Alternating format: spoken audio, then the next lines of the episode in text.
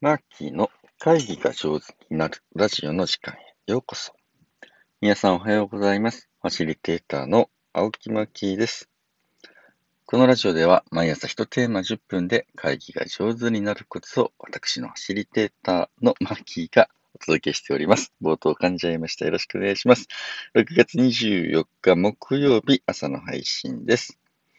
皆さんいかがお過ごしでしょうか？今日も聞いていただいてありがとうございます。えー今日は何の話かというと、僕が若い頃、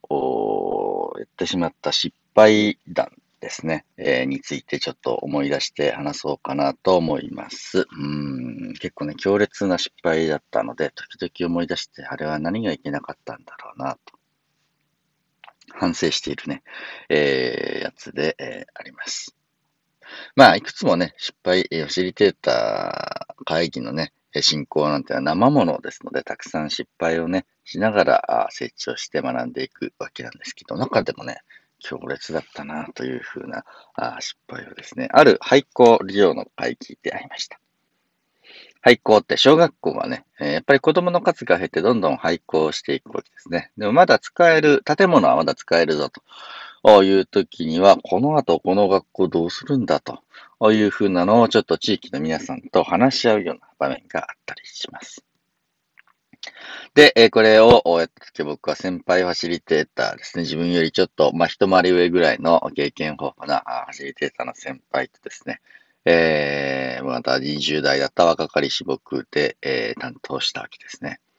いや、廃校の話し合いかと思って僕は一生懸命ね、えー廃校利用100選とかね、えーどんな廃校利用のパターンがあるのかみたいな、すごい勉強をしてですね、えーその学校を、もしが、もし僕がね、廃校を回収するとしたら、どんな回収の仕方がありかな、というふうにしてね、まあ、一生懸命考えて、えその場に臨んでいくというふうなことをいたしました。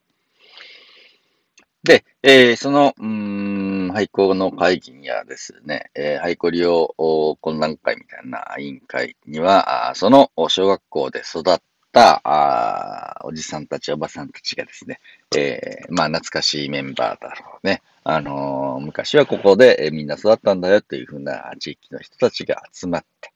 え愛着のあるこの学校、残念ながら廃校の時はどうしようかなというふうなね、うん、意見交換をするわけであります。で、僕も、その先輩ファシリテーターも、うーん、なんて言うんでしょうね。えー、その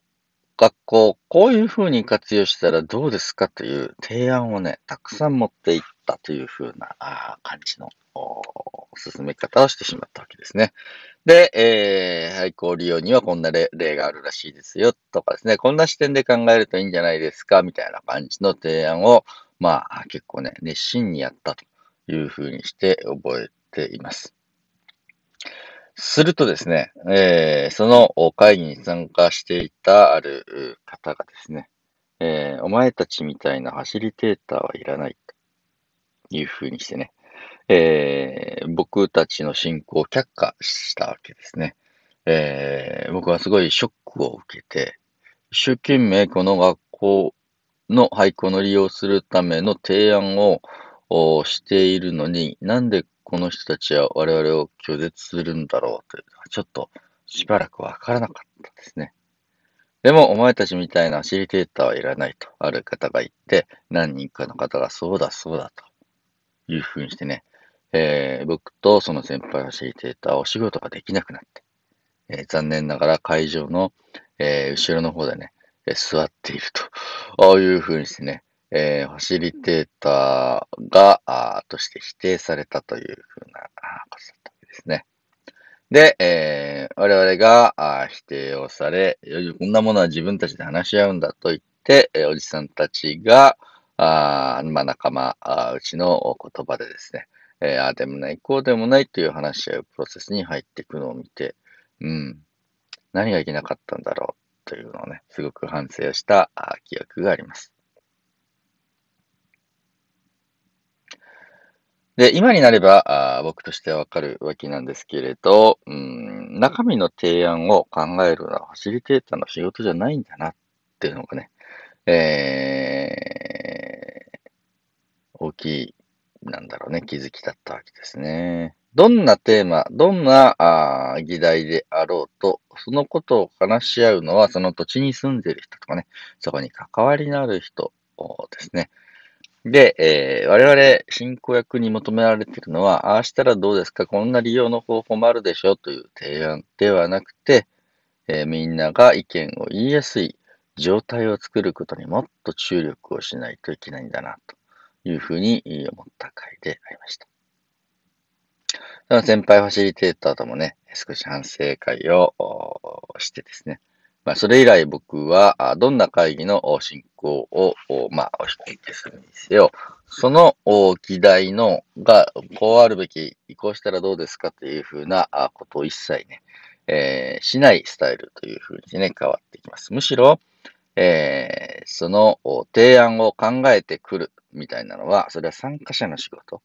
なんだなというふうにして思って、えー、事前にね、宿題でお願いをして、えー、この廃校の利用の方法について、えー、考えて意見を出し合うので、もしよかったら事前にね、え、この学校こんな風に利用できるといいなとか、あ、他の地域では、うん、こんな利用があるんだみたいなことをもし調べたい方がいらっしゃいましたら、ぜひ、えー、それぞれのアンテナで調べてくださいね。当日それを持ち寄って、みんなでね、良い学校になるように、廃校利用になるように話し合いましょう、みたいな感じで、えー、投げるようにすると。で、えー、進行役がね、うん、こっちの方向に持ってったらどうですか？あっちの提案はどうでしょうかっていうふうにして言い始めないようにスタイルに、切り替わっていきました。それはすごく大きな学びで、えー、すごくいいことがいくつもあるなと思っています。やはり当事者は私だというふうにしてね、えー、一人一人の参加者が思うようになった。これはね、すごく大きいことであります。もう一つは、僕自身がファシリテーターとして、えー、準備をするのは、議題とか提案の準備ではなくて、どう進めるかというふうな準備なんだなというふうにして、まあ自分がやるべきことにですね、注力できたなというふうにして思っております。まあそんな感じのことをね、学ぶことができた非常に良い失敗だったなと思って、今日はね、ラジオでお話をさせていただきました。というわけで今日の話は、あお前たちなんかいらないと、あファシリテーターとして、えー、否定された件についてというお話でありました。皆さん今日も最後まで聞いていただいてありがとうございます。皆さん自身がね、ファシリテーターとして会議を進行しようとするときに、うーん、なんだろうな。なんでそんなことするんだとかですね、参加型の方法を入れようとしたときに否定されたり、